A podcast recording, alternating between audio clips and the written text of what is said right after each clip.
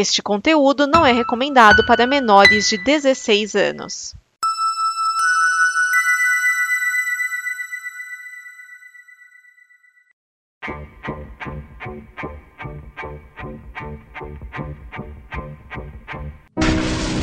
Olha só o que eu achei!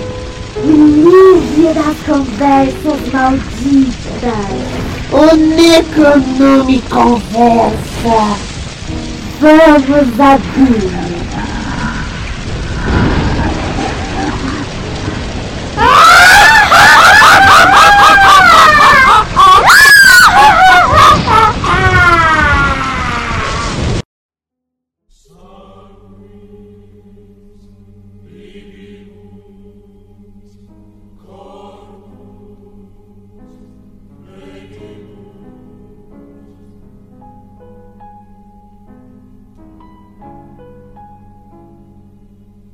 O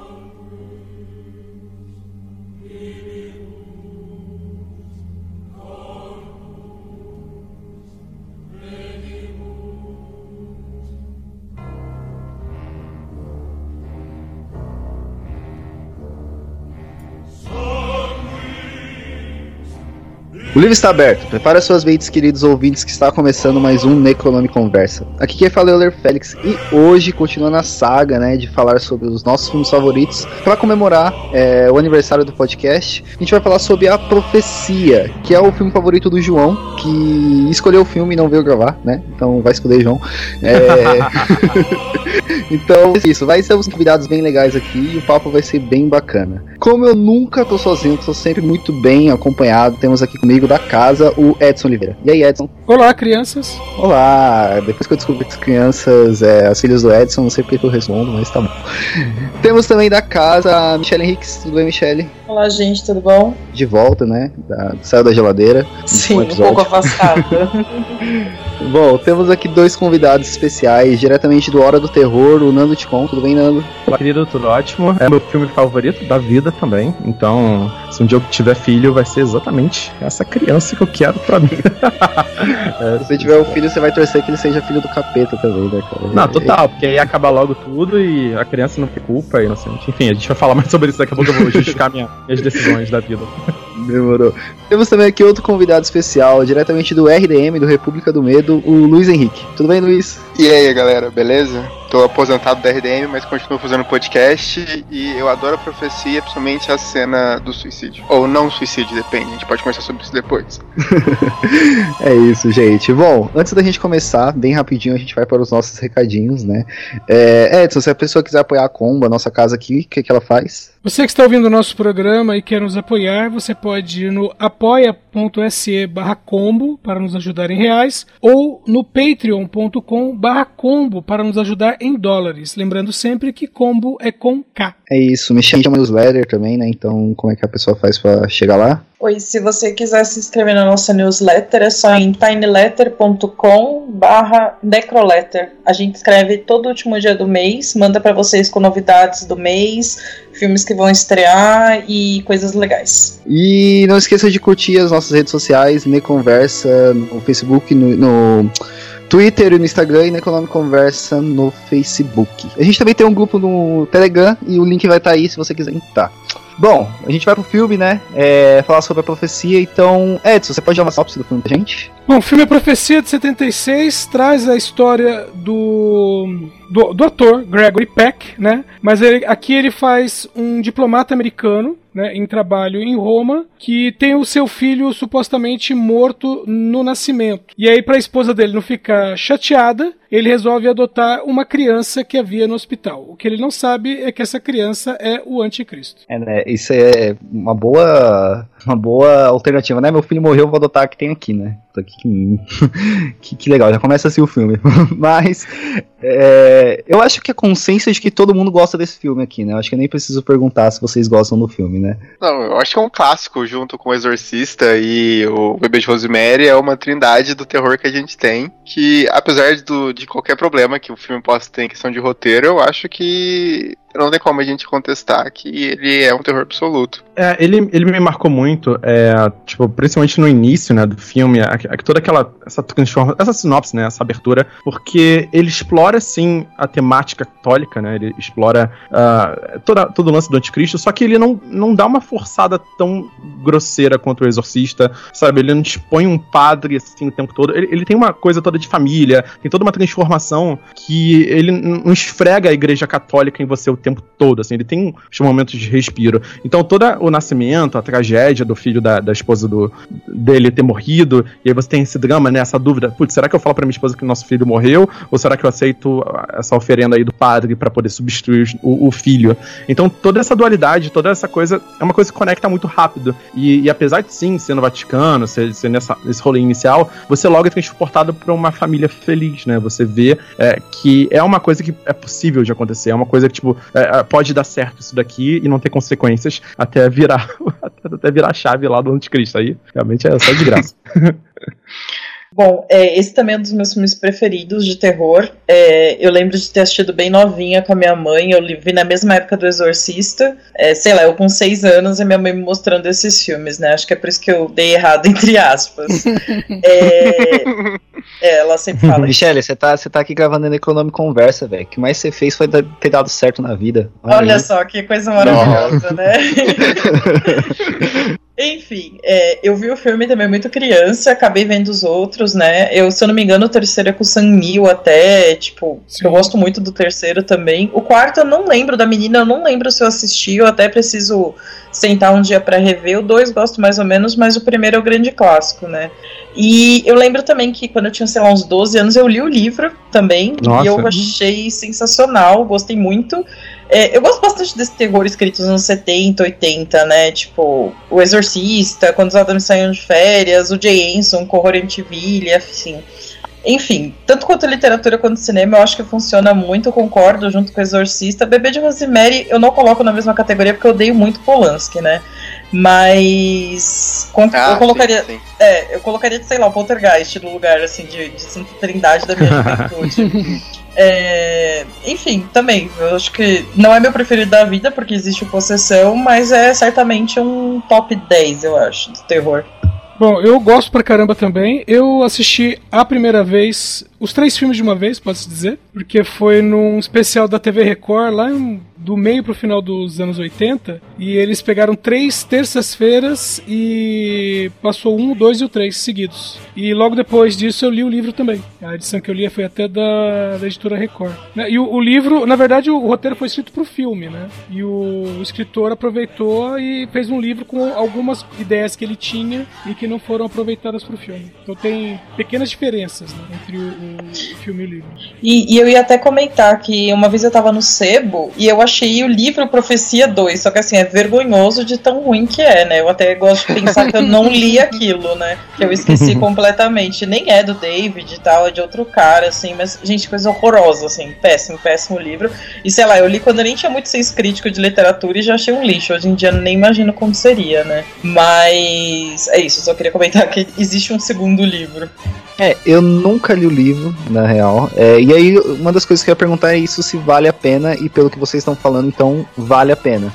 Só que, tipo, ele, ele não tem publicação recente, né? Você só acha ele em sebo. Ou tem algum lugar por aí que, que publicou ele? Eu é, acho que eu saiba, não. É, é eu, a, bom, a que eu li era uma publicação dos anos 80. Aquela de capa azul? Não, era uma capa branca, era uma editora, era uma edição, desculpa, uma editora, uma edição da Record, era uma capa uhum. branca com desenhos, que até os desenhos eram, eram cenas tiradas do filme. Eu dar uma procuradinha aqui ver se eu acho esse, a capa desse livro. É, eu achei estranho a Dark Side não ter lançado ainda, né? Lançaram Jay Anson, lançaram o, o Colecionador, alguns clássicos dessa época. Tá faltando o, a profecia agora. Eu acho que tem, que tem a ver com direito, né? Tipo, a, às vezes eles seguram direito, tipo, ah, hoje sim. eles seguram a, a, o direito sobre a série, então é realmente uma coisa um pouco mais difícil você trazer os direitos lá de fora quando ele tá, tá sendo segurado por algum contrato mais difícil, mais escroto mesmo, às vezes acontece. É, mas seria muito incrível. Chatos. É, os sim, sim. que não liberam.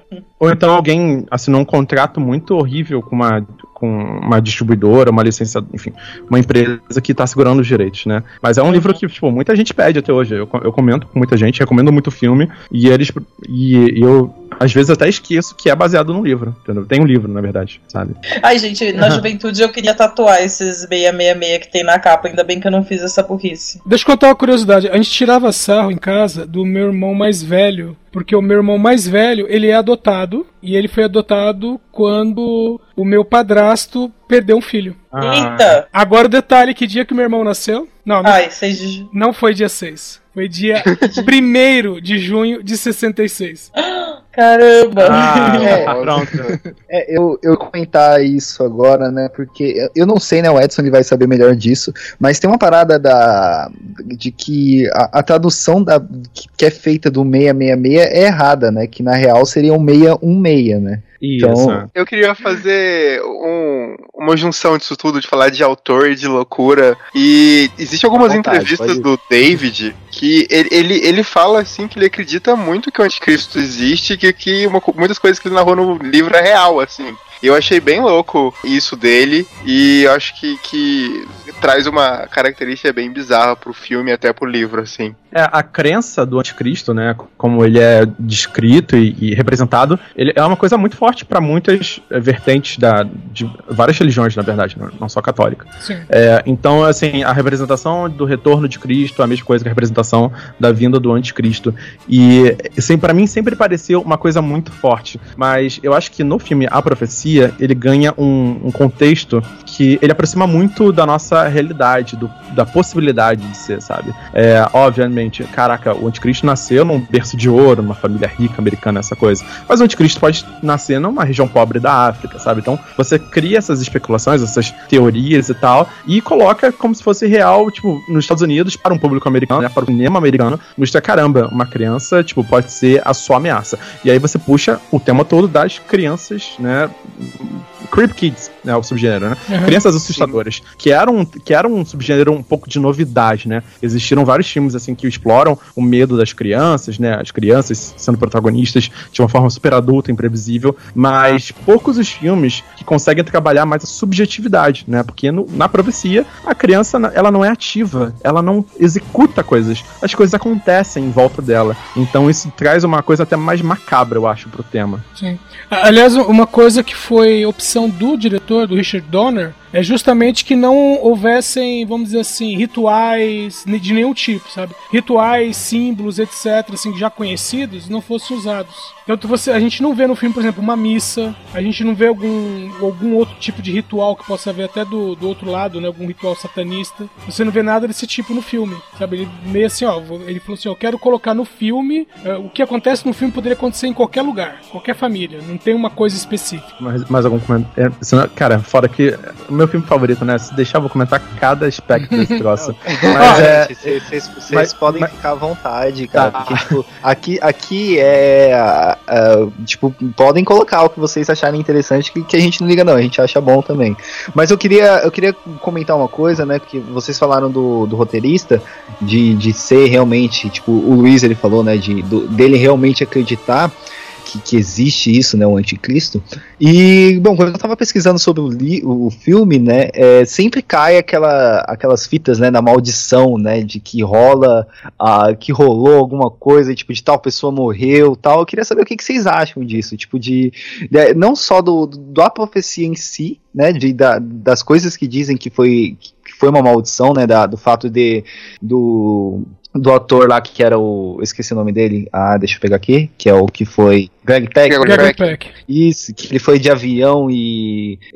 Pô, o avião sofreu um, um raio e, tipo, isso- atribuir isso ao fato dele estar gravando um filme sobre o demônio. Eu queria saber a opinião de vocês sobre essas coisas, assim. Eu, eu sempre achei que fosse muita jogada de marketing até, né? O Exorcista eles falaram a mesma coisa. O, a gente pode pegar o Bruxo de Blair, que ele é basicamente montado em cima disso, né? Em cima de uma lenda. E eu sempre acho que é uma equipe que consegue aproveitar muito bem qualquer tipo de problema que acontece no set.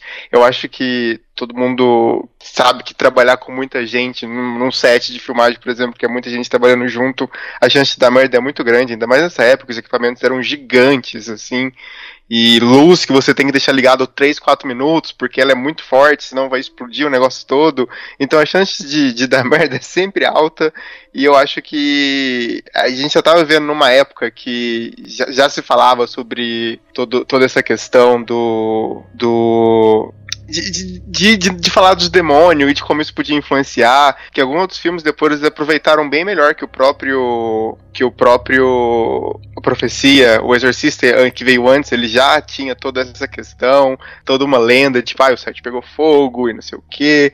E depois disso, um filme que pegou muito bem foi o próprio Poltergeist, de 82. Mas se a gente voltar mais atrás, o próprio Iluminado, o set pegou fogo e, tipo, não foi usado para dar uma desculpa de tipo, olha, realmente, a gente tá mexendo com coisa que não devia. Só pra citar um exemplo de onde o marketing não pegou. Eu escolhi acreditar, né, nessas lendas.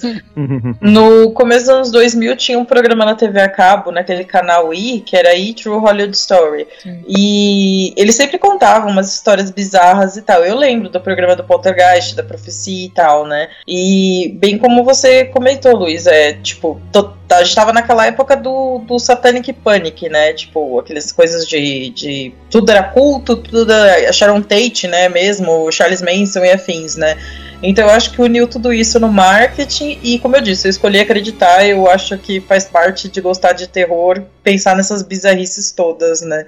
E eu já citei isso em outros programas, mas eu vou ser a primeira a citar Stephen King no programa de hoje. Uhum. É, é, que a gente sempre cita Estamos Stephen a King. zero episódios sem citar Exato. membros da família, tudo bem? Gostamos. Poder...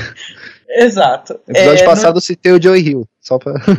Não, daqui a pouco eu falo da Tabitha também. É, eu tava falando do Stephen King, certo? No livro Dança Macabra ele fala, né, que o terror ele acompanha os medos de uma época, né? E nos anos 70 o que mais tinha era esse medo de cultos satânicos, então veio um monte de filme do capeta, né? E a profecia embarcou nessa. E a história do Gregory Peck é muito bad vibe, né, cara? O filho dele se matou durante Sim. as gravações e tal. Não, então... é, não, peraí, foi antes. Foi antes das gravações. Ah, enfim, mas foi na mesma época, na mesma né? Época. Na situação, tipo. É tanto que é, ele, uma... ele foi uma incógnita por causa disso, porque ele ainda tava de luto pelo filho. Sim, ah. eu tava até lendo que o, o cara foi achado e ele não tava por perto, enfim, bad vibe do caramba, né? Hum. Então, eu acho que é uma mistura de tudo, né? É o como o Luiz falou, marketing puro, mas eu super acredito e super entro nessas vibes e amo ficar lendo dessas coisas. Até aquele Três Solteirões uma Pequena Dama, né? Parece que Nossa, um espírito na, uhum. numa foto do filme. Nossa. Enfim, eu.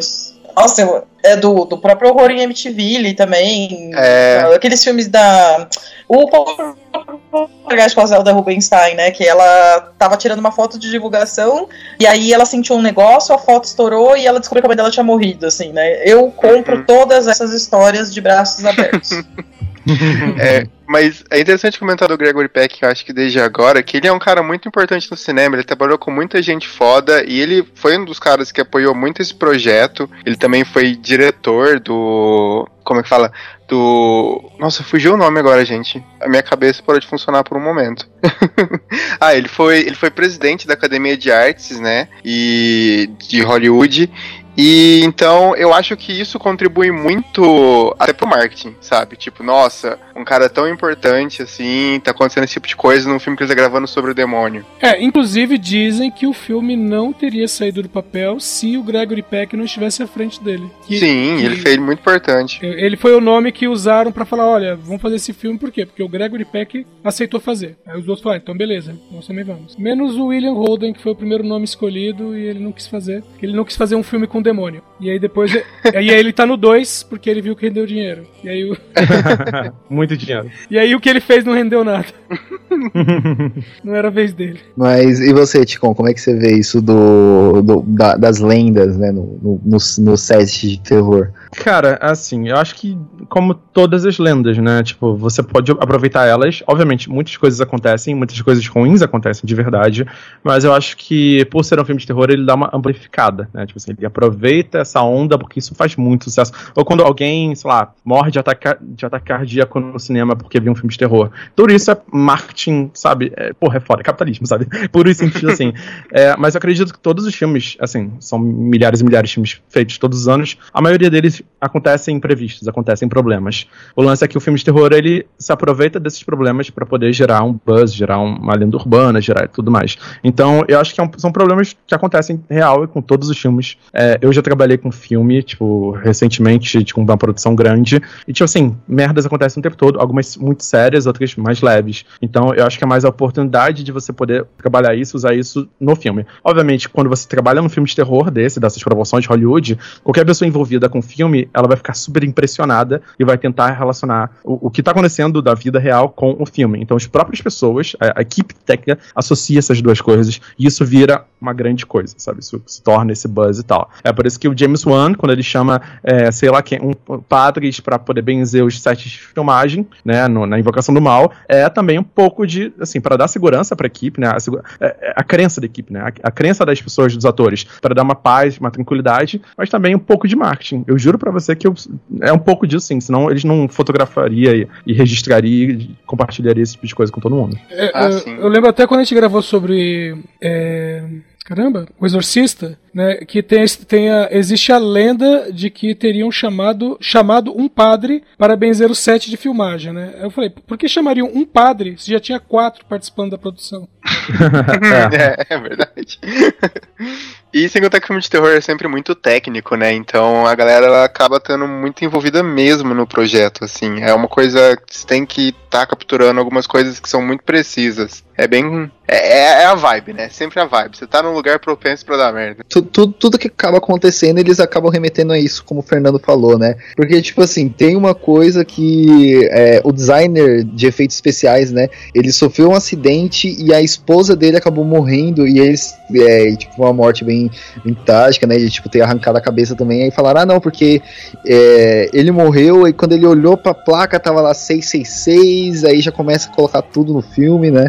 Tudo, tudo na conta do filme, né? Então, tipo, é, é, é um, é um ambiente propício para isso, né? Exatamente. Então, é, é, assim que eu vejo, mas óbvio, a gente fica muito impressionado. Tipo, a gente olha essas coisas e, caramba, a gente fica tentando investigar e saber se é real ou não. Eu, eu, eu acho que vou um pouco pela Michelle, sabe? Tipo, cara, eu, eu prefiro acreditar, pô, sei lá, traz um peso, traz uma ansiedade, traz uma no coisa. Meu tipo, coração é verdade, né? É, porque, putz, por que não, né? Tipo, tá, tudo bem, não, não quero que as pessoas morram nem se machuquem tanto, mas. É, cara, traz uma coisa, traz esse peso pra exibição do filme. Hoje em dia não acontece tanto, né? Hoje em dia é, é, é muito mais difícil, porque é muito menos gente registrando, quer dizer, muito, muito mais gente registrando, muito, todo mundo com celular, todo mundo trocando informação. Então é muito mais fácil você desmistificar uma lenda do que em 70 e pouco, sabe? Tipo, década de 70, 80, que você não tinha como, sabe, verificar essas coisas e, e muita gente falando muita coisa. Hoje em dia a gente tem o marketing do assistir o filme passou mal, né? Isso. E é o que Vomitou no, no Festival agora. de Sundance, né, cara? Sim. Porra, tem, vai, vai ninguém que gosta de filme de terror no Festival de Sundance. Qualquer coisa que, que passa lá, o cara vai vomitar, velho. é isso. Meu, quando eu era adolescente, eu vi três ou quatro notícias de é, fulano morreu de ataque cardíaco numa exibição de cinema pornô. Ninguém fala disso hoje em dia. Todo mundo sabe como ele morreu e por quê, né? Então é completamente diferente.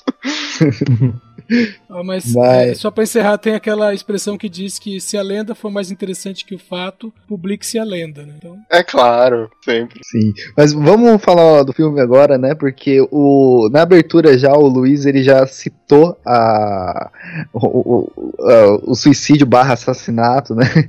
que, que aconteceu. E, porra, mano, é, essa cena é muito foda, né, cara? Tipo, a gente é apresentado a, a, ao que que é, né? O, o, o moleque ali, né? E a gente vê uma cena muito foda, né? Tipo, tanto do, dela olhando pro cachorro e ficando meio hipnotizada, quanto o, a, aquela sendo uma, é, uma, uma demonstração de amor que ela tem por ele, né? Eu acho muito Sim. foda essa cena, velho. Porque é, é muito bem construído tudo aquilo. para mim é, um, é, uma das maiores cenas do, do terror, essa, essa, essa parte.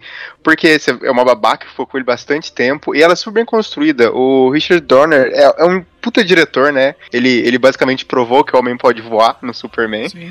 Então, sim.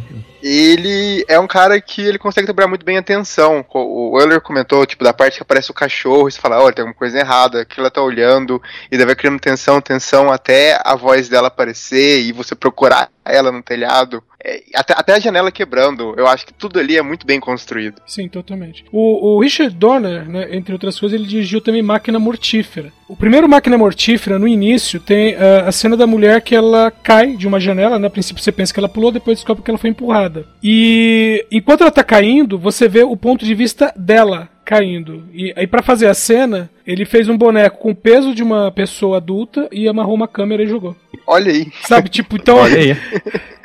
Então, meio assim, ó, a queda é essa, o que, o que ela tá vendo é isso, o impacto é esse. Aí depois do impacto, aí tiraram o boneco e colocaram a atriz deitada em cima de um carro. Então ele, ele tem. Quando não tinha GoPro, hein? É, então, então ele, ele tem né, essa coisa do. É, por mais fantástico que seja o filme que ele está, fazendo, é, colocar aquilo que você olha e fala: Meu, isso poderia ter acontecido. O que aconteceu com o ator ali? Porque, eu acho que ali ele dançou. É, e, e você sente o peso, né, dela, dela sendo enforcada ali. Sim. Eu acho. É uma cena incrível. Eu acho que, assim, eu acho que, vendo recentemente de novo, para até pra poder gravar com vocês, eu senti que, putz, pra mim, eu acho que essa cena só funcionou, e, várias outras funcionaram principalmente, eu acho que por causa da transição da trilha sonora. A trilha sonora no início do filme, ela é tão bem construída. Tipo, a, a trilha sonora da família feliz, aproveitando uma tarde, sabe? no- é, é, tipo, é tão envolvente. A trilha sonora é, é bizarra, assim, tipo, você acredita. Não é à toa que ele ganhou o Oscar, não é à toa que ele fez te- o, o tema do super-homem, até hoje é reconhecido por isso. Tipo assim, o cara fez uma parada tão profunda e tão emocional. Quando eh, vem a primeira morte, a morte dela, a transição da trilha de algo feliz, o aniversário, a coisa família, é tão brusca e tão violenta que impulsiona demais o acontecimento, assim. Não seria a mesma coisa se não fosse esse, eh, você ele fazer com que o espectador baixe a guarda. Ele, a gente baixa muito a guarda, sabe? Sim. E quando vem, a, a, tri- a trilha vira, cara, é uma parada, tipo, cara, aqui a trilha sonora fez toda a fucking diferença. Tipo, isso vendo agora depois de velho, sabe? Senti muito isso. É, essa questão da trilha sonora me pegou muito também. Eu tava, semana passada, após sair da exibição do Farol, eu cheguei em casa, falei, nossa, preciso ouvir essa trilha e tal, né? Porque a da Bruxa, pra mim, é a melhor trilha sonora do universo, assim, de botar pra escutar enquanto eu fico trampando, né? E aí, quando começou a profecia, aquele satane do começo, eu falei, mano, não é a trilha sonora da bruxa melhor do mundo. Olha isso, né? Tipo, sei lá. Aí eu fui ouvir inteira e tal, aí eu fui lembrando da minha juventude. Tinha um monte de banda de black metal que botava Ave Satane de abertura. Tem até uma banda do Rio, Nocturnal Worship, do, do, do Ser Era Esse e tal. E antes de gostar de música, eu gostava de terror. Então, quando eu fui ouvir a banda, eu falava, caralho, esse é do filme e tal, enfim. Aí eu tava ouvindo aqui pirando, cara, é uma trilha sonora perfeita.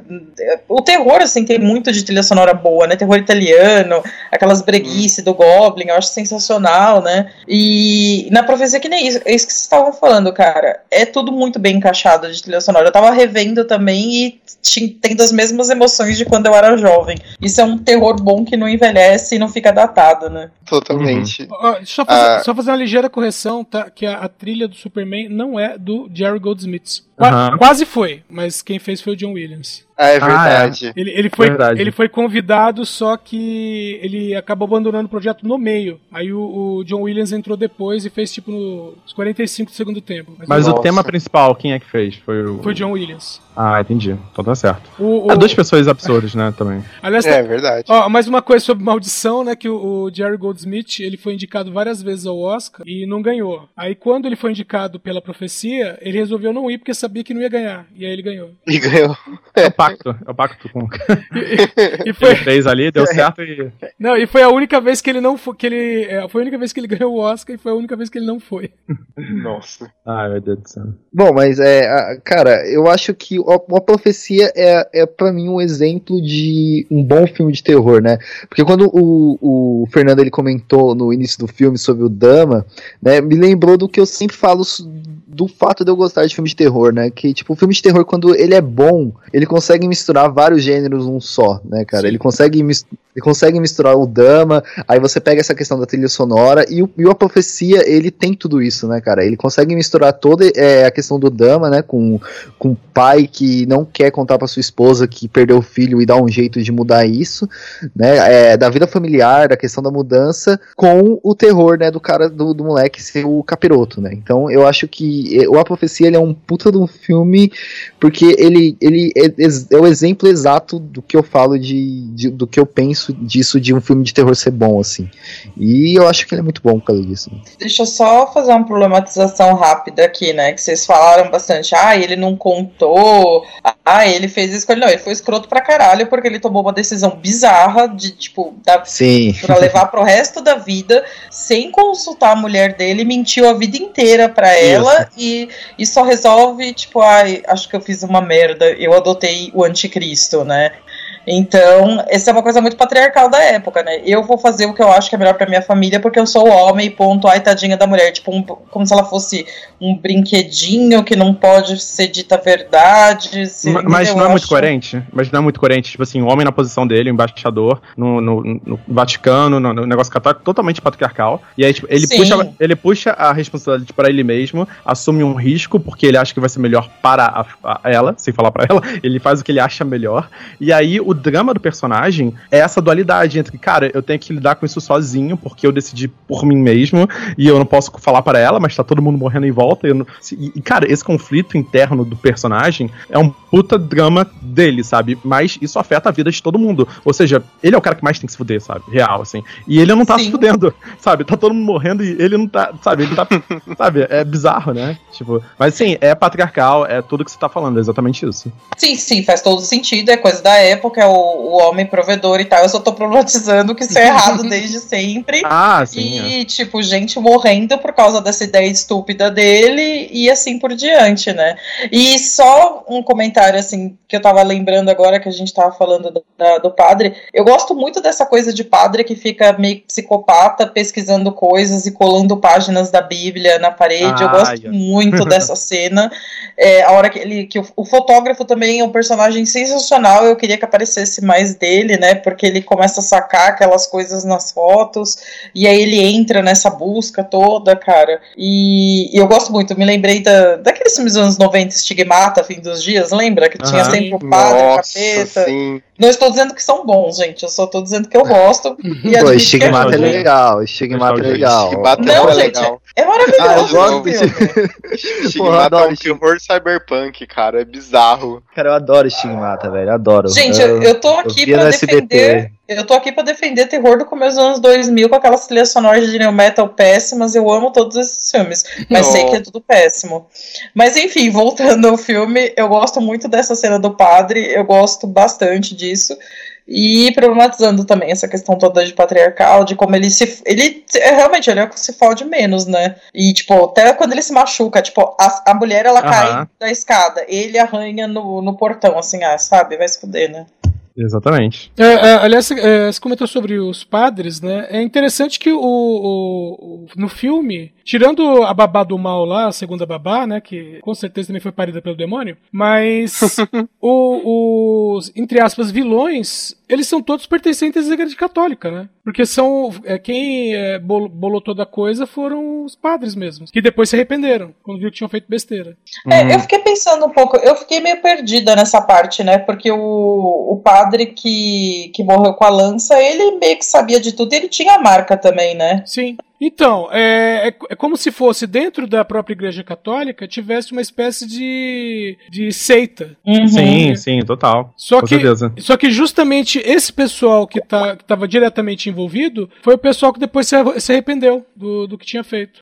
Só, ó, só que, entre outras coisas do que eles fizeram, envolveu é, um padre fazer sexo com, com uma chacal, matar uma criança Uhum. recém-nascida, até aí tava tudo de boa, sabe? Aí depois que a criança. tranquilíssimo, claro. Aí tá tudo depois, certo. Depois que já tinha matado uma criança, feito sexo com, com uma cachorra, né?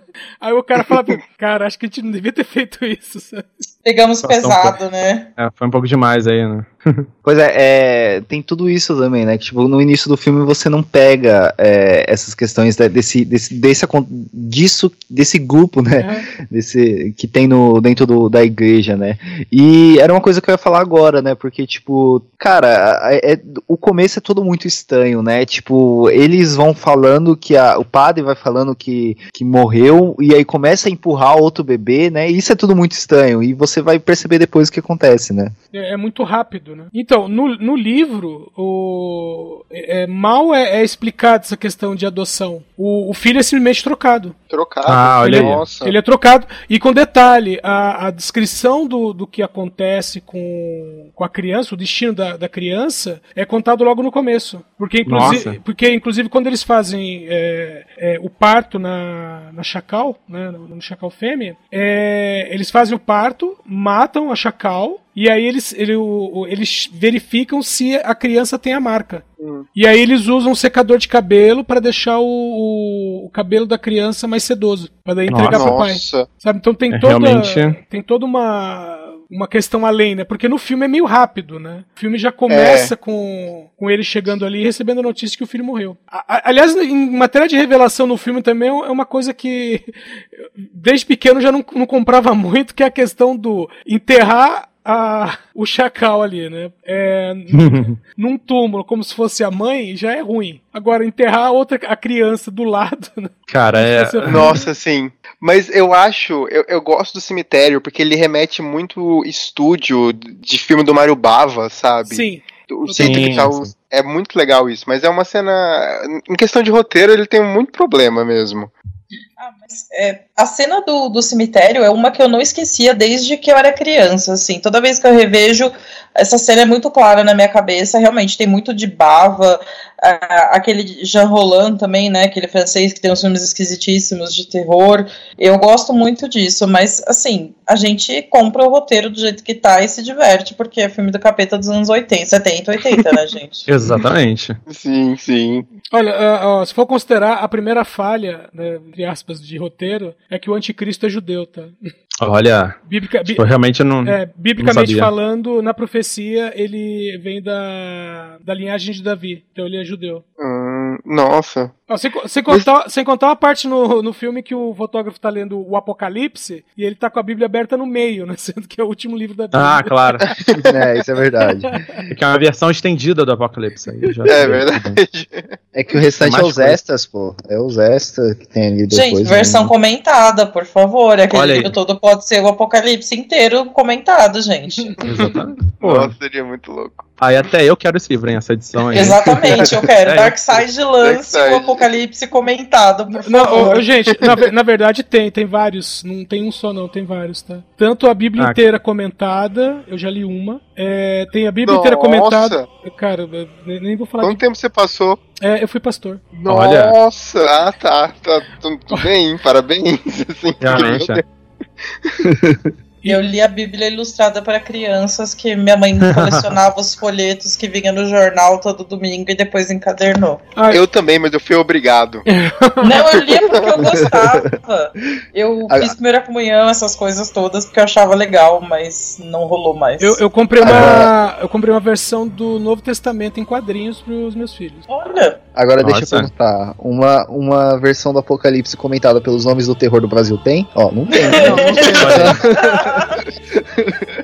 Só gostaria de falar pras editoras aí, ó, que estão perdendo tempo, hein, ó. A, gente, a, gente, a gente organiza isso rapidinho, velho. Pode parar. Cada um faz um ponto, deixando em partes separadas de como deveria ser o apocalipse na visão de cada um. Olha aí, ó. Já vamos melhorando essa história. Olha aí, ó, olha aí. Aí daqui a pouco, no final da gravação, a gente tá saindo com catarse já com essa, com essa história pra se por nada não, eu trabalho no mercado editorial, viu? Não dá ideia que eu vou atrás de alguém pra editar, gente. Olha aí.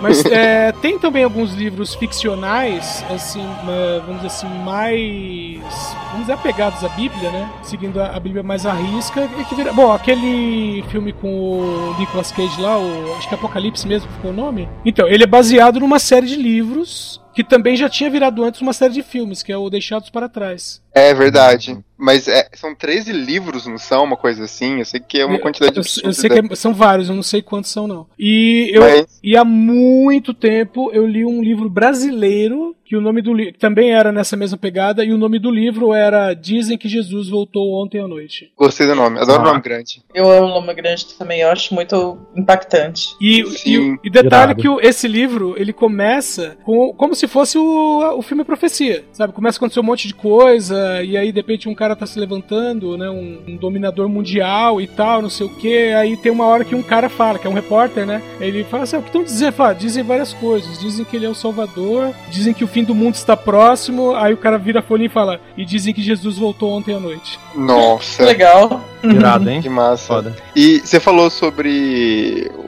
Voltando pro filme. Quer dizer, voltando pro filme, eu- uma coisa que eu acho bacana é, tipo, ele hum, meio que ser levado pra, pra política, né? Pra, pra casa Aham. de um diplomata, e no fim do filme ele ser adotado pelo presidente. E eu, eu acho muito bacana esse, essa, essa jornada que vai acontecendo. Como parece que tudo fosse planejado pra aquilo acontecer. Sim. É, o, que dá a entender, até pelas pessoas que vão desaparecendo, as pessoas que vão morrendo no decorrer do filme, é justamente isso, né? Pra que tudo dê certo do jeito que eles querem. Que abra o caminho, né? É.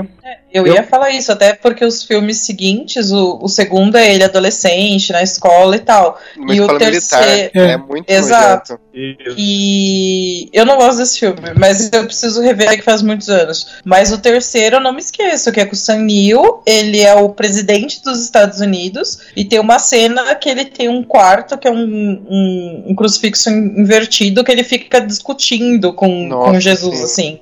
Falando, É eu consegui, brega. eu cheguei. É muito brega, Não, mas, não, assim, não, mas- não, mas, é, não, criança é- e fiquei muito. É, Ele não é, não chega- ele não- não é presidente ainda, ele tem a possibilidade É. de ser presidente. Ali- Aliás, é um detalhe, Não, né? gente. Ó, que no primeiro filme tem os cães que ajudam, no segundo filme tem os corvos que ajudam, no, no primeiro e no segundo ele se dá bem. No terceiro filme, que são assessores, viu, tá tudo errado. É? Olha aí o recado, hein? Olha o recado que foi dado. O que eu É. acho mais fantástico é que no terceiro filme eles têm a ideia de mandar um monte de padre assassino matar ele. Porque quando ele era criança ninguém pensou nisso antes, entendeu? Não, mas é, é que, é, que é tão, é tão fora do. Os outros dois são tão fora do, do roteiro do primeiro, que no primeiro fala que são sete punhais, o primeiro vai no peito, e os outros lá o cara faz um mapinha, o, o- faz um mapinha e fala: olha, cada punhal tem que ir no lugar certo, que é para matar ele fisicamente e espiritualmente. Meu, no terceiro, li- no terceiro filme já é a questão, ó, quem pegar primeiro esfaqueia. É verdade. Dá um Quem pra cada.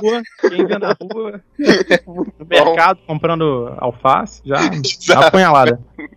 Meu time sai correndo, é o jeito, gente. Eu É, queria trazer um. Desculpa, só fazer um comentário rápido antes que eu, que eu esqueça. É, eu, eu, eu vi muito filme de terror religioso, assim, de vários tipos de religião. Tal, é, aquele de exorcismo judeu, aquele do Golem, que é judaico. Sim, muito bom. Também, que é antigo, e aí tem um outro que o Munafik, que é Islã, né? Filme indiano. É, tipo assim, o que que eu não gosto? Tipo, real, tipo assim, eu tenho um certo, uma certa repulsa até. É quando você pega signos, né? Quando você pega coisas muito óbvias da, das religiões e transformam isso num grande show de referências, assim, tipo, ah, vamos usar tudo assim que a gente tem pra botar, falar que, ó, isso aqui é católico pra cacete, viu? Alguns filmes de terror americano, eles usam muito isso, eles exploram muito, fazem um sensacionalismo. E aí, pra mim, ele sai muito, ele vira muita galhofa. Ele, sabe, você não consegue não só não acreditar na parada, quanto é, é um desrespeito desproporcional e sem sentido. Porque acaba não servindo nada pra história, além de ficar decorando, tá? É uma decoração ali no cenário. Então, eu gosto. A Profecia foi o filme que, tipo assim, que deu uma segurada é, legal no geral, assim. No geral, ele deu uma segurada muito boa é, em relação a catolicismo, a coisa toda, até certa, certa, certa parte do filme, assim, que, tipo, ah, a gente não vai te abusar de você mentalmente, mostrando que é catolicismo e tal. Então, isso, ele abre um pouco pra, cara, e se o anticristo for qualquer outra resposta, sabe? Uhum. E se fosse de outra religião? Tipo, tá funcionando, tá rolando. Essa é uma interpretação católica, mas qualquer religi- outra religião poderia estar tá tentando matar você. Tô tentando matar o anticristo, que é o signo da destruição do planeta.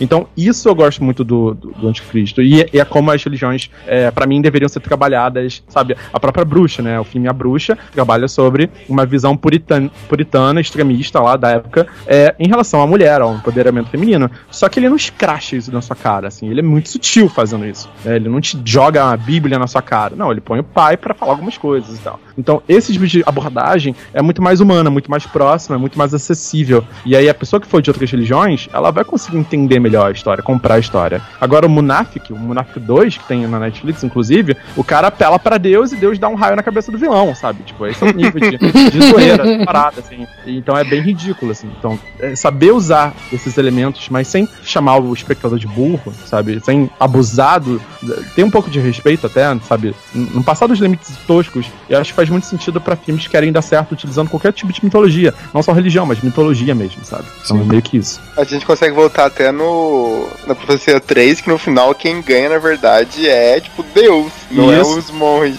Não, é super tosca a cena, inclusive. Não, e, e é uma coisa meio. Deus ganha sem fazer nada, né? Nossa, total. Não precisa nem se mexer. Exatamente. Ele só aparece e o cara se caga. Ele só faz isso. É bizarro. Bom, já que a gente tá, tá nesse, nesse debate aí da, da igreja e tal, ô, ô Edson, você pode falar um pouco de como que é a, a parada da profecia na Bíblia, assim, dar uma, uma exposição a mais aí, porque é, eu vi aqui que você tinha colocado na pauta que talvez a única coisa que esteja certa seja o 666, né?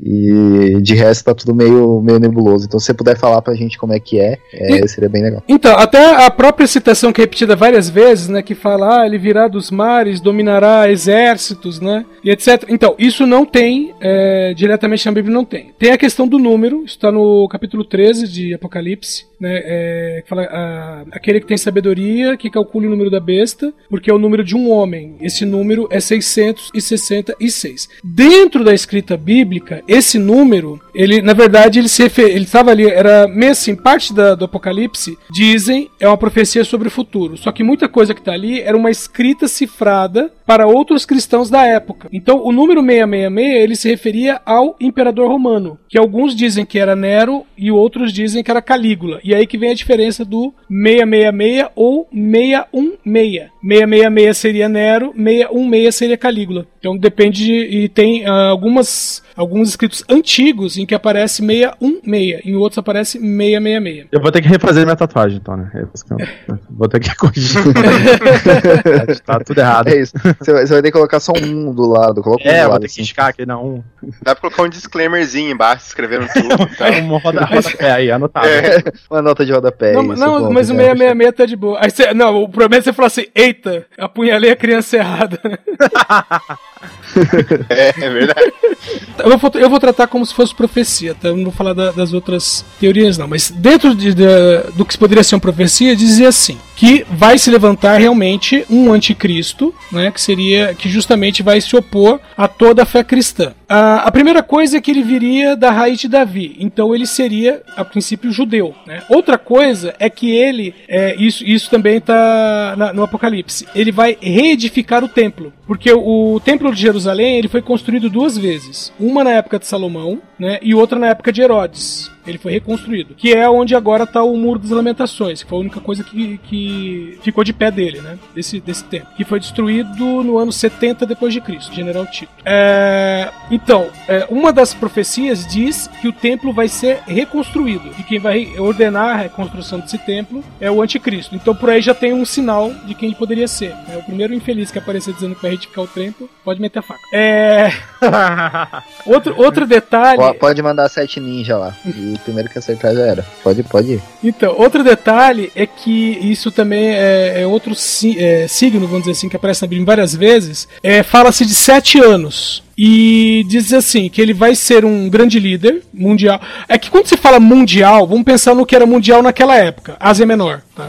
Ásia Menor e Europa. Acabou o mundo. Mas assim, ele se levantaria como. Vai se levantar como um líder mundial e ele terá um governo. né? Vamos dizer assim, ele vai estabelecer um, um pacto de sete anos. Sabe, ó, em sete anos vamos fazer X coisas. E durante três anos e meio vai- vão, ser, vão ser três anos e meio de fartura, em que ele vai ser um, um governante bom, que tudo, vai, todo mundo vai dar positivo pra ele. Os outros três anos e meio, ele vai é, se tornar um, um ditador e vai começar um reino de expansão. E por conta disso, ele vai fazer guerra contra todos os reinos em volta. entendeu? Então, a, a- né, profeticamente falando, dentro da Bíblia, fala-se disso, do anticristo. Então, durante um tempo, né, os próprios teólogos falavam que tudo era símbolo e que nada é real. Aí, mais ou menos uns, vamos dizer, uns 100 anos atrás, cento e poucos anos atrás, finalzinho do século XIX, começaram a dizer que talvez o anticristo não fosse um símbolo, mas que ele seria realmente uma pessoa. E a partir daí, vários líderes que apareceram né, no, no decorrer da história foram apontados como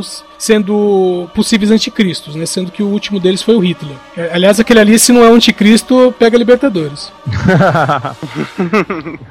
Sempre usa como argumento também, né? É. Principalmente relacionado à eleição nos Estados Estados Unidos. Eu lembro do Barack Obama, sempre alguém falava, tipo assim, olha, o anticristo ali, que não sei o que e tal. Meu, o, o Ronald Reagan ser- chegou a, a ser comparado com, com o Anticristo, porque o nome, dele, Nossa, mas porque o nome foi dele quase também. é porque o nome dele era Ronald Wilson Reagan, aí falaram 666. Meu Deus. É aquilo de ver realmente o que quer ver, né? Quero ver que ele é o anticristo, vou achar alguma coisa pra ser, né? É, boa, é, é, vamos dizer assim, é, não precisa nem ser a Bíblia, mas boa parte das profecias, até Nostradamus mesmo, é aquela coisa, só descobrem que era uma profecia depois que acontece, sabe? Mas aí alguém, alguém fala, ah, era isso? Ops, não tinha percebido. Sempre assim. Mas esse é o poder do, de você criar certos ícones, né? Certas mensagens que podem ser interpretadas de mil formas. Sim. E aí você começa a utilizar isso como um adjetivo, né? Você associa isso a pessoas e acontecimentos que fazem sentido dentro daquela comunidade, naquela época e tal. Então, tipo assim, sempre vai ser um recurso, né? O anticristo é um recurso narrativo que você utiliza para tipo, justificar a atitude de certas pessoas ou falar que ela é o tal anticristo atual e ele renasceu e tal. Então, isso parte muito dessas narrativas, né? Tipo, de você contar uma história e muitas pessoas repetirem essa história, acreditarem fielmente nessas histórias. É, e, e eu acho, tipo assim, a forma como o filme, né? E aí eu já tô puxando de volta pro filme, mas é porque você pega tudo isso, olha, o anticristo é uma criança, cara. É inocente pra caramba, ele não responde pelas suas próprias atitudes, ele não tem uma, ele não tem uma atitude psicopata, assassina no, no primeiro filme, né? N- Não o tempo todo, mas algumas poucas vezes. Mas, tipo assim, cara, como uma família vai lidar com uma criança que ela não responde por- pelo que tá acontecendo, sabe? Então, essa dualidade do, do pai, da família, tentar lidar com isso, né? Isso eu acho um drama muito incrível. Um outro filme de criança assustadora é A Menina Mar, que só tem a versão preto e branco adaptada do, do, do livro, mas é assim, é basicamente isso, uma família americana cuidando de uma criancinha, uma garotinha de vestido rosa, loirinha, só que ela é psicopata, ela mata os amiguinhos no, no- na parada de verão, então, ah, tipo, como uma família vai lidar com uma criança má, sabe? Tipo, é muito novidade pros pais. Ainda mais quando a criança não tá realmente fazendo nada, né? Tomando atitudes e decisões que é perceptível aos adultos, eles não sabem nada do que tá acontecendo. Então, o, anticristo, né? E, e aí eu vou abrir muito essa palavra, porque a gente não sabe definir o que é o anticristo, sabe? A gente não sabe quais são os poderes dele, a gente não sabe quais são os limites dele, como se derrota. Tudo isso é baseado em interpretações da igreja. Agora, Sim. chega no final do filme, o, o a profecia. Chegou no final do filme. Eles vão lá, chega a igreja, vai lá dar a punhalada, faz tudo que precisava pra resolver a parada. Aí o anticristo olha, a criancinha olha assim, "Ih, não era assim que resolvia, não é assim que morre, sabe? Tipo, caralho, a gente leu errado a Bíblia, fudeu, sabe? Tipo, sabe, poderia ser isso, sabe? Então, essas interpretações e como ele é trabalhado, é muito poderoso com o que o filme faz, assim, e é muita possibilidade, né? Você pode trabalhar isso de muitas formas dif- diferentes, e acho que a profecia inovou ao trazer uma criança, ao trazer essa, essa coisa inocente e essa inabilidade dos adultos de lidarem com a situação. Sim. Pô, fiquei reimaginando o final do filme agora dele enfiando aquela faca e na verdade aquelas facas lá liberar na real o Libera o capeta, né? capeta na terra ia ficar muito foda, cara. Olha Como só. acontece, né? acontece. Sim. É, você tava falando da, da questão de que durante o filme é, você não vê a, a criança sendo realmente uma assassina, né? É com exceção de uma vez só, né? Que é, a- É. aquela parte que ele, que ele vai atropelar lá pra mãe cair, né? Tirando Isso. ali, você não vê, você não vê ela- ele. É, ela fecha uma- a cara, né? Ela fecha a Sim. cara algumas vezes, dá uma risada engraçada, tem umas coisas meio maníacas lá. A cena da mãe, cara, é uma das minhas favoritas, porque eu vi ela é, em câmera lenta, né? E aí, quando você vê em câmera lenta, você vê a mãe caindo no chão, né? É, a solução que eles deram é uma solução muito estúpida, muito tosca mesmo, assim. Botaram a atriz num carrinho, né? É, Ela tá em pé, né? Não tá deitada, não tá caindo na vertical. Ela tá em pé, num carrinho que gira. Aí ela gira, assim, o carrinho de uma forma completamente não natural, né? Tipo assim, não tem, não tem aceleração da gravidade. É alguém empurrando mesmo. Contra uma parede, tá pintada com que tá com o carpete, né? Tipo, preso no, no- assim, tipo, preso na parede. E, se você lembrar, tinha uns peixinhos dourados, né? Tinha um aquário com peixinho dourado. Obviamente, o diretor, ele não podia matar os peixinhos dourados pra fazer essa cena. Então, ele pegou umas sardinhas das mais vagabundas possíveis, pintou de laranja com tinta escrota e colou na parede, sacou? E aí, quando você vê, a- a- a- tipo, em câmera lenta, você vê a sardinha gigantesca, assim, do lado da mulher. Que realmente ela tava, tipo, sabe? E, e aí eles botam umas cordas pra puxar o rabo da sardinha, pra poder movimentar a sardinha. Então, assim, é muito tosco, é muito mal feito. Mas eu, quando jovem, quando eu vi isso, eu fiquei extremamente chocado e impressionado. Então, as soluções que, que o filme buscou na época são muito incríveis, né? Tipo, cara, eles se empenharam e conquistaram com a tecnologia que eles tinham. Sim, Hoje em dia é, acabou a, a inventividade com CGI, né? Ah, você cobre com CGI. Agora, antigamente era é realmente isso, era parar, pensar e falar, meu, como é que a gente faz isso? É, e, e essas invenções, assim, essas coisas aí é, é típico do. Acabou sendo característico pro terror, né, cara? Pro terror que, tipo, não tem gana pra você fazer, o que, que a gente faz? Vamos se virar com o que tem, né? Meu, aliás, o terror é. é- bom, é- é- nós somos aficionados, ok, mas tem muita gente que torce o nariz pra terror. Mas eu sempre falo que os filmes de terror são é, os filmes ideais pra se é, usar tecnologia é, de inovação, sabe? Então, tipo assim, ah, é, nego sendo cortado, buraco de bala, esse tipo de coisa, é o tipo que você vai colocar no filme de terror. Porque as primeiras vezes que não, fica, que não vai ficar bom, sabe? É, é no filme de terror que você vai aperfeiçoar, porque do jeito que sair tá bom, né? No terror. E aí quando vai levar É. isso pra um drama, aí já é aquela coisa mais mais bem trabalhada, né, mais desenvolvida. Aí nego fala aí, tá vendo que bonito? Por exemplo, tá vendo aí que bonito um, um o resgate do soldado Ryan, a cena da praia? Então, mas antes disso você teve que ter um, sei lá, um mestre dos desejos, sabe? Um tiroteio dentro da delegacia. É bem isso mesmo. O, o, o terror, né? Tipo, ele é, é o único gênero de, de ficção, assim, realmente, que ele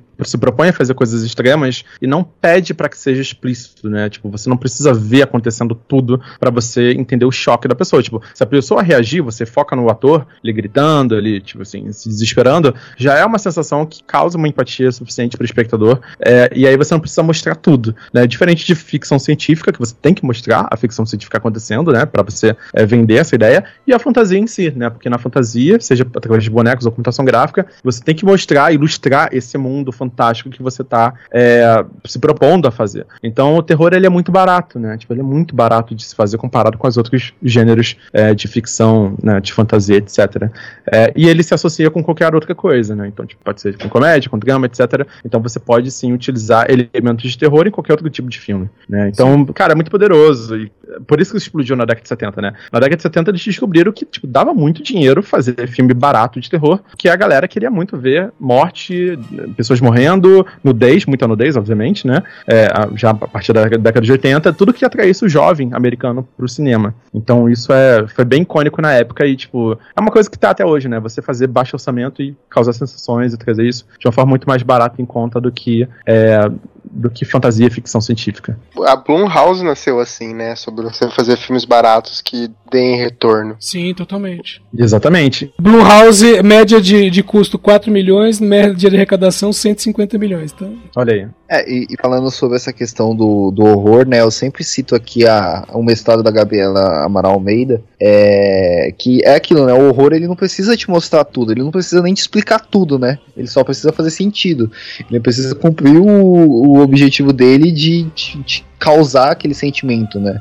Então o horror ele é realmente o gênero da, da experimentação hum, graças a isso, né? Né, E o legal é que o, o terror, ele precisa fazer sentido dentro do próprio horror, não precisa fazer sentido dentro da vida. Exato. Ah, É, sim. E isso é legal da profecia, né? Porque você tem que criar um microcosmo que funcione ali. E a gente acredita no, naquilo. Exatamente. E, é- e aí fica o desafio, né? Como é que você vai criar, por exemplo, horror de exorcismo hoje em dia? Como é que você vai usar horror católico hoje em dia, né? Tipo, foi tanta coisa feita, né? Então, quando surge um filme que consegue aproveitar esse tema, é, é incrível, tipo, é surpreendente, porque ele tem que ser muito inovador pra chamar atenção, sabe? Tem que ter um ponto de vista muito único e muito novo, sabe? De uma forma que não foi feita. São pouquíssimos os filmes que fazem isso, né? Quando aparece uma coisa ou outra, tipo, ainda é, putz, é um é um, é um exploitation às vezes, sabe? Da coisa toda e não Sim. faz. Não tem mais graça, é melhor você ver os antigos. Então, quando surge um filme realmente muito bom, né? É, por exemplo, Invocação do Mal, cara, eu acho que revolucionou nesse sentido, né? Porque não são mais padres exorcizando. É um casal, Uhum. cara. É um casal que não faz é, muito parte da igreja, que tipo, trabalha com a igreja, mas não é igreja. Então, Invocação do Mal veio nesse sentido pra tentar inovar e conseguiu inovar, na minha opinião, sabe? Então, como você trabalha esses temas, né? Como você trabalha essas, essas linhas clássicas que já tem um público bem estabelecido, é, de uma forma que, tipo, que tem um apelo pros dias de hoje. Então, acho que esse é o maior desafio. E, cara, qualquer pessoa que quer ver um filme de anticristo, cara, a profecia é o filme, sabe? É o primeiro É o filme. que você clássico, sim. É. E qualquer tema, né, depois de muito usado, pra você conseguir trazer de volta, revitalizar, você precisa subverter ele, né? Hoje em dia, se a gente for pegar, por exemplo, sei lá, filme de herói, agora saiu o Joker, que ele tenta subverter um pouco, e daí é tudo diferente, é tudo novo novamente. E isso é bacana. Apesar de que a gente não tem muitos filmes que tratam sobre o assunto, mas igual você citou, Invocação do Mal, ele acaba fazendo um pouco disso. Exato, é um desafio constante, assim, eu acho. Então, por exemplo, o farol que a, que a Michelle comentou, caramba, é a primeira vez que eu vejo um folclore, né, tipo, da, da região, da, da coisa toda marítima, sabe, sendo feito num filme desse, desse nível artístico. É uma produção tão incrível e ele bota todo o folclore é, dos marinheiros, de navio, da, do século XIX, enfim, histórias de fantasma de navio, histórias de fantasma da Nova Inglaterra, enfim, virado do século. É, cara, quantas histórias existem por aí, né, desse tipo de mitologia, de folclore, de religião, que ainda não foram contadas, né? Por que a gente tem que ficar saturando é, a Igreja Católica, que, enfim, é uma das maiores do mundo? Por que a gente tem que ficar saturando isso? Só por causa do público? Eu acho que não, sabe? Sim. acho tipo, assim, existem outras coisas. Mas ao mesmo tempo eu já não confio muito em terror do folclore brasileiro, porque é, a gente tem uma pluralidade tão grande, formas tão diferentes de lidar, que eu acho que nunca ninguém conseguiu realmente usar é, o folclore brasileiro de uma forma abrangente pra caramba, assim, Conseguiu aberta pra trabalhar o caramba. suficiente. É, É, Uhum. então assim, são desafios que a gente vive o tempo todo, sabe? E é muito legal ver filmes como A Bruxa, O, o Farol, é, O Midsommar, né, do Ari Aster. Exato. Ele Eu ia trabalhando falar agora do Ari Aster Me Beija, né? Que o Midsommar ele tem isso do, do de, de explorar outra coisa, né? E eu acho que tipo uma coisa que a gente falou no, no episódio de Midsommar é que um dos pontos positivos dele é ele não ir pra um clichê da, em relação a, a, a qual seita ou que for, né? Tipo, mano, é um negócio lá na, na Suécia, lá, tipo, é, é, é outro folclore, né? Isso é muito, muito legal, muito bom ver filmes assim. E ele só usou coisas que realmente aconteceram. Então é, é um pouco mais chocante ainda, sabe? Tipo, só rituais, só coisas que aconteceram de verdade ao longo dos séculos. Obviamente de várias comunidades diferentes. Mas ele concentrou tudo numa só e mostrou como a gente é, tipo, era normal, sabe? Como era comum a humanidade fazer esse tipo de coisa, porque fazia sentido pra eles na época. É, então, eu acho que é isso. Eu acho que a gente tá num momento muito experimentalista e eu espero muito, muito de verdade que em algum momento surja, assim, um novo filme explorando o anticristo de uma forma que a gente ainda não viu, sabe? Seja de, de novo de uma criança, como teve o remake, que eu também não gosto muito do remake, mas teve, né? Mas seja de alguma forma muito original que a gente não conseguiu ainda, sabe, enxergar. Sim. Comentar mais alguma coisa do filme ou a gente já pode ir para as nossas considerações? A gente já deu uma, uma caminhada pelo filme, a gente já foi, já passou pelo cinema, já fomos pra tudo, então o que, que vocês querem falar mais? Vocês podem puxar aí se vocês que tiverem alguma cena, alguma coisa do filme que vocês quiserem citar, senão a gente já vai para as considerações. Eu tô de boa, acho que já. Eu, eu- da minha parte já tá ok. É, eu tô tranquilo também. A gente podia comentar. Edson. é, não, é só. a- as influências, né? Externas do filme, porque o filme. Bom, É verdade. influenciou o Iron Maiden, só pra começar, né? Uhum. Ah, e outra coisa que foi por causa desse filme que se associa 666 com o demônio. Olha. Porque, como eu disse, o 666 era pra identificar uma pessoa. Mas é, foi a partir desse filme que 666 virou o número do capeta, porque antes não era. Quer dizer, Caraca. antes as pessoas nem lembravam que era 666. Mas depois desse filme, automaticamente, ah, 666, demônio. Demônio. Tô, tô dando uma olhada aqui geral aqui em referências e coisas que eu, que eu posso comentar, mas aqui tá. é, já tem bastante coisa, já que a gente já falou. Demorou. Michelle, você quer comentar alguma coisa do filme? Quer puxar alguma coisa ou tá suave pra você? Tranquilo, acho que eu já falei bastante coisa que eu pensava sobre o filme. Bom, então vamos, vamos encerrar, vamos para as considerações finais, todo mundo de boa, então? Ok. Bora. Sim, Bom, sim. então vamos lá. É, pode começar aí. É, faça as considerações finais aí, Luiz. Diga aí o que achou. Né?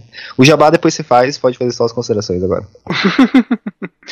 Bom, eu acho que tem, como a gente comentou, o- a profecia ele, ele foi super marcante pra época e também depois, pro, pro que aconteceu depois.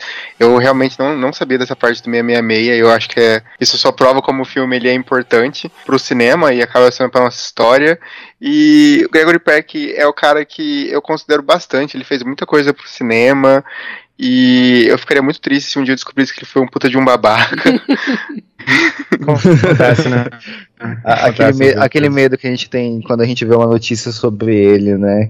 Sobre qualquer um desses atores, né? Tipo, uma coisa que a Michelle sempre fala é isso, né? Tipo, das pessoas que ela gosta não, não querer, e, tipo, ver as notícias por, com medo de ser alguma coisa assim. Exatamente. Posso fazer um comentário rapidamente sobre isso? Claro. É, na exibição do Farol tava o William Dafoe e tava o Robert Eggers, né? E, nossa, o povo ficou histérico pra pegar autógrafo. Eu falei, gente, eu não fiz escarcel por causa da Liv Ullmann, vou fazer por causa de homem, né? Sendo que amanhã pode ser alguma notícia escrota deles, né?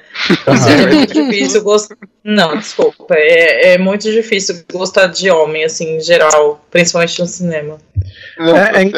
é- é engraçado, tipo, eu, eu sou muito fã do, do Eggers pelo trabalho dele, sabe? Tipo assim, acho, independente de ser homem, sabe? Acho que não é muito da sexualidade dele, mas, tipo, enfim, do, da, enfim, nada se relaciona. É só mesmo o resultado que ele traz, sabe? E, e com certeza, tipo, eu super entendo seu ponto, porque o tempo todo a gente tá se decepcionando e é muito merda isso. Mas eu, tipo, eu fico muito feliz de, tipo, ter pessoas criativas conseguindo trabalhar temas tão difíceis. Tipo assim, tá, é, produzir filmes do jeito que eles fizeram, né? Seja o, fa- o Farol, então, porra, preto e branco, 4x3, muito difícil de fazer em 2019, conseguir dinheiro pra fazer isso. Então, o resultado que ele tá conseguindo, independente, tipo, enfim, do que for, eu acho muito incrível. Nesse sentido, eu sou muito fã, tipo, porra, tirei foto com ele, foi, assim, foi uma parada que era importante pra mim, porque ele me, ele me inspira pra caralho. Mas eu não tenho nenhum apego, tipo, se ele falar, tipo, tipo se aparecer que ele fez muita merda, obviamente, tipo, eu, eu vou me distanciar obrigatoriamente dele, assim como qualquer outra pessoa que, que estraga o rolê e, porra, é uma merda pra todo mundo que é fã, sabe?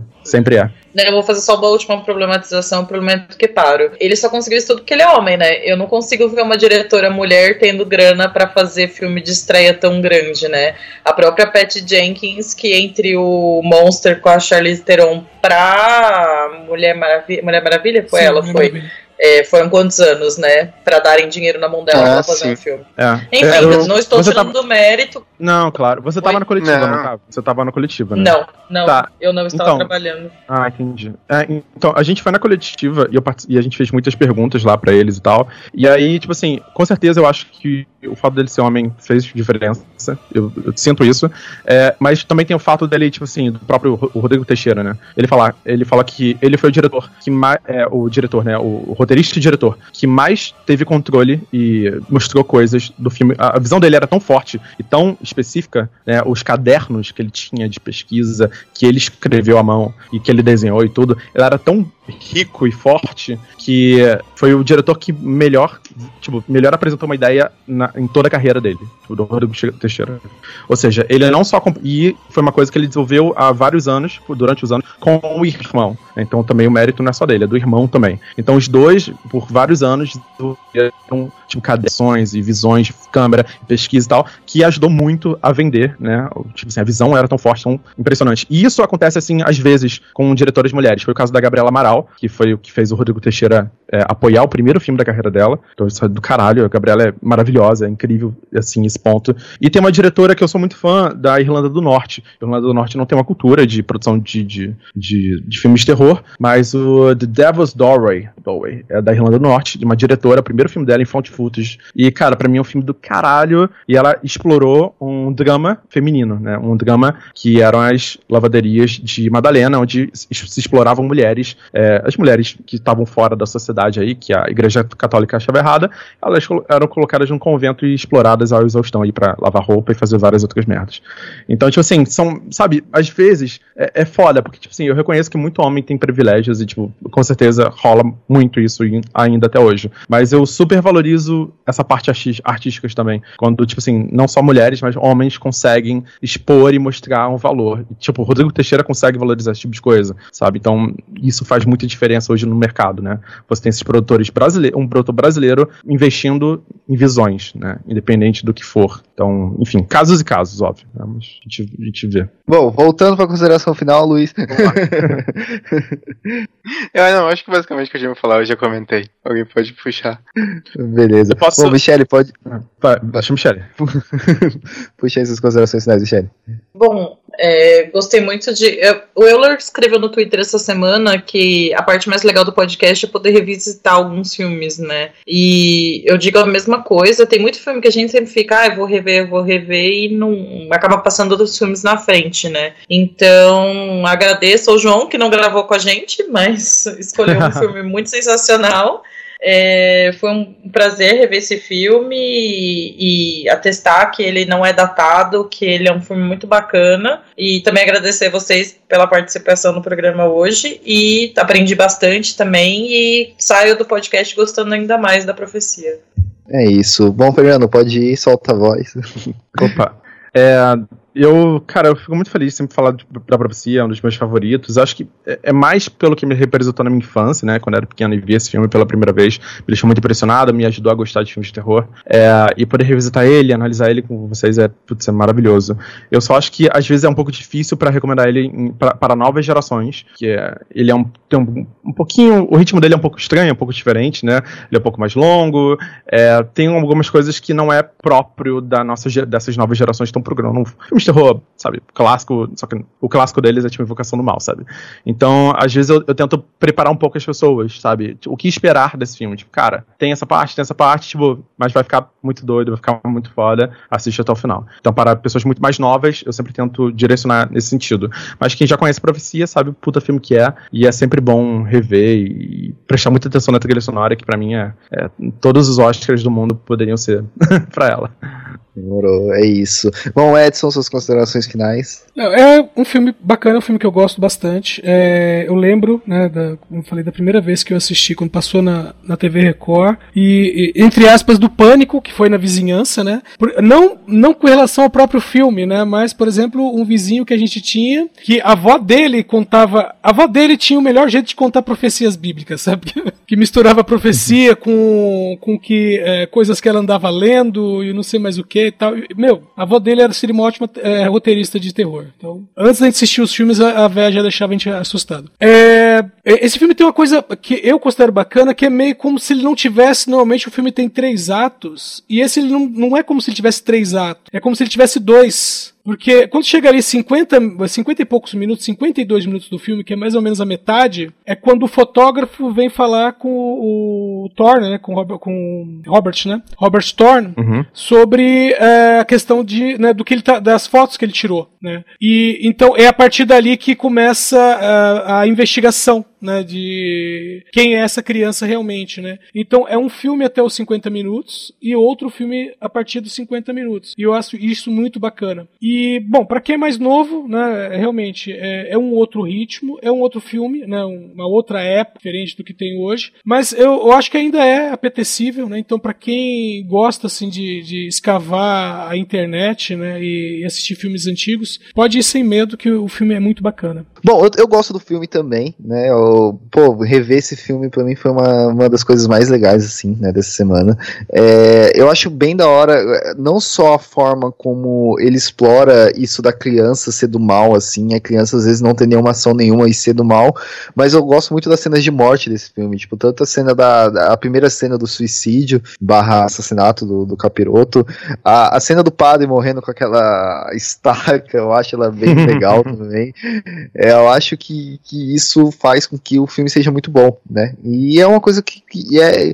E, e a história me, me compra, assim, né? Eu acho que não dá. é, não, não tem como tirar ele é, realmente dessa tríplice, né? Do, do Beijo de Rosemary, o Exorcista e a Profecia. Eu acho que ele tá. Ele, tá, ele merece estar ali. Ah, só um comentário, a decapitação, cara, pra mim foi a morte mais Decapitação, exato. Cara, a cabeça Decapitação. gira, a cabeça gira, cara. Eu, tipo, eu, eu criança, eu não dormi por muito tempo depois. Essa Bom, muito, cabeça girando é muito bom. Ó, aliás, Bom, ó, aliás, Era um boneco, né? Um bonecão. Você via que era um bonecão, mas Sim. caraca, o cara virou um boneco e ainda perdeu a cabeça. Aliás, é uma coisa que a, a decapitação no filme é melhor do que no livro. Porque no livro Olha. o vidro cai de cima, ele vem de cima. E, Ah, e eu lendo o livro, Mas é eu ficava assim, peraí, mas é, como que pega pra decapitar, tipo, pra, pra bater no pescoço, né? Muito sim. vindo de Ele cima. É. tava amarrando tênis, ele tava amarrando Se, aba tênis. é, se É, abaixou, sem querer. Mas daí vai a direção, né? A direção ajuda o filme a ser incrível. Sim. deveras. Mas, bom, vamos para os jabás, né, cara? Fernando, onde que as pessoas te encontram? O que, que você tá fazendo? É, pode falar aí, o momento é seu. Cara, eu tenho um canal Hora do Terror lá no YouTube, a gente tá um pouco pausado, porque eu tô fazendo um montão de coisa de, de- com a galera de criação de conteúdo. A gente deve produzir alguns podcasts, eu tô, tô vendo se, eu- se a gente vai retomar o podcast de terror e tal, um pouco diferente de tudo que a galera tá fazendo. A gente quer, tipo, complementar realmente, trazer um bate-papo é, sobre, sobre filmes. É, então é isso, Hora do Terror no, no YouTube, você me encontra 100% e fazendo outras coisas por aí na internet. É isso. Luiz, quer deixar seu jabá? Se tá sem vontade. Acho que faz algumas, algumas semanas já que eu não gravo RDM e o pessoal que deve ouvir o Necronômico Conversa e o RDM deve estar se perguntando o que eu tô fazendo aqui. Eu não tô fazendo lá. É porque a gente é legal, não, por favor. Brincadeira. É porque você não brigou com a gente, né? Que nem você É a- verdade. Ah, não- Olha aí. lá. Os ouvintes não sabem, mas na verdade o, o LH tá amarrado aqui. Nós cercamos Exato. ele com sete garrafinhas de água benta e sete punhais. E agora eu não consigo sair mais. Me deram uma facada na perna e eu tô preso aqui agora. Mas eu, eu dei uma aposentada do RDM porque estou na pré-produção de um filme e eu tô produzindo um podcast novo que tudo vai ser ano que vem, então acho que é mais fácil me procurar no Twitter, que é o Luiz ULH, que é onde eu falo o que, que eu tô fazendo e se tudo der certo, o novo podcast é em janeiro e o filme tá pra gente terminar ele no final do. no meio do, do ano que vem só. É isso, eu já, já avisei o LH, já que assim que ele lançar o filme, o filme eu vou virar o maior divulgador dele nas redes sociais, pode ficar de boa. Que, que vai, vai ser. vai ser isso. bom, né? a gente coisa quando faz filme, tipo assim, você tá, você tá escrevendo roteiro, você tá na pré-produção, fala, nossa, é o melhor filme já feito. Aí você grava, você vai montar e fala, é, não, não é, espero que deva fazer alguma coisa. Eu já passei por algumas vezes é sempre horrível. Não, vai, ser bom, a gente tá na torcida aqui. Michele, suas, suas jabás aí, à vontade. Bom, é, eu sou uma das coordenadoras do Leia Mulheres, mediadora dos encontros aqui em São Paulo, então já aproveito para fazer o convite.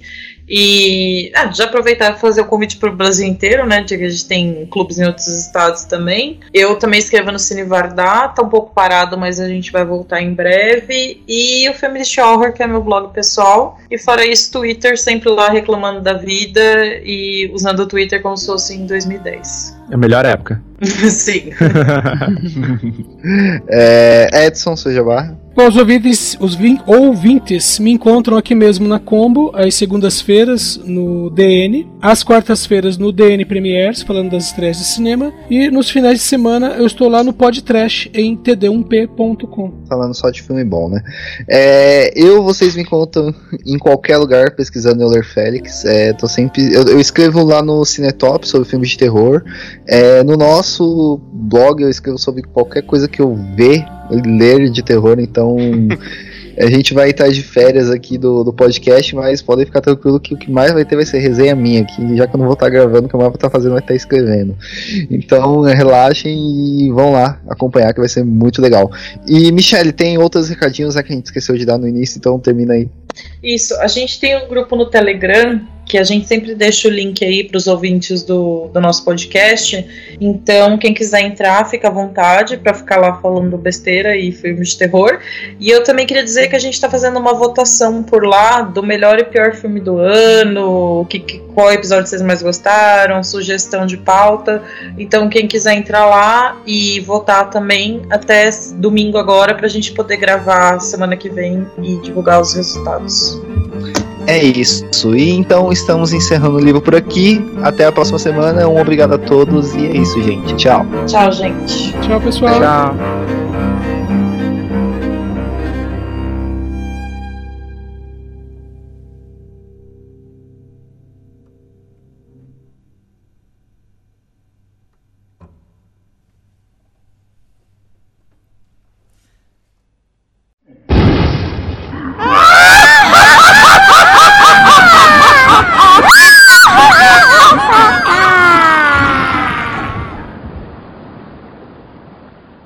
Esta é uma produção da Combo.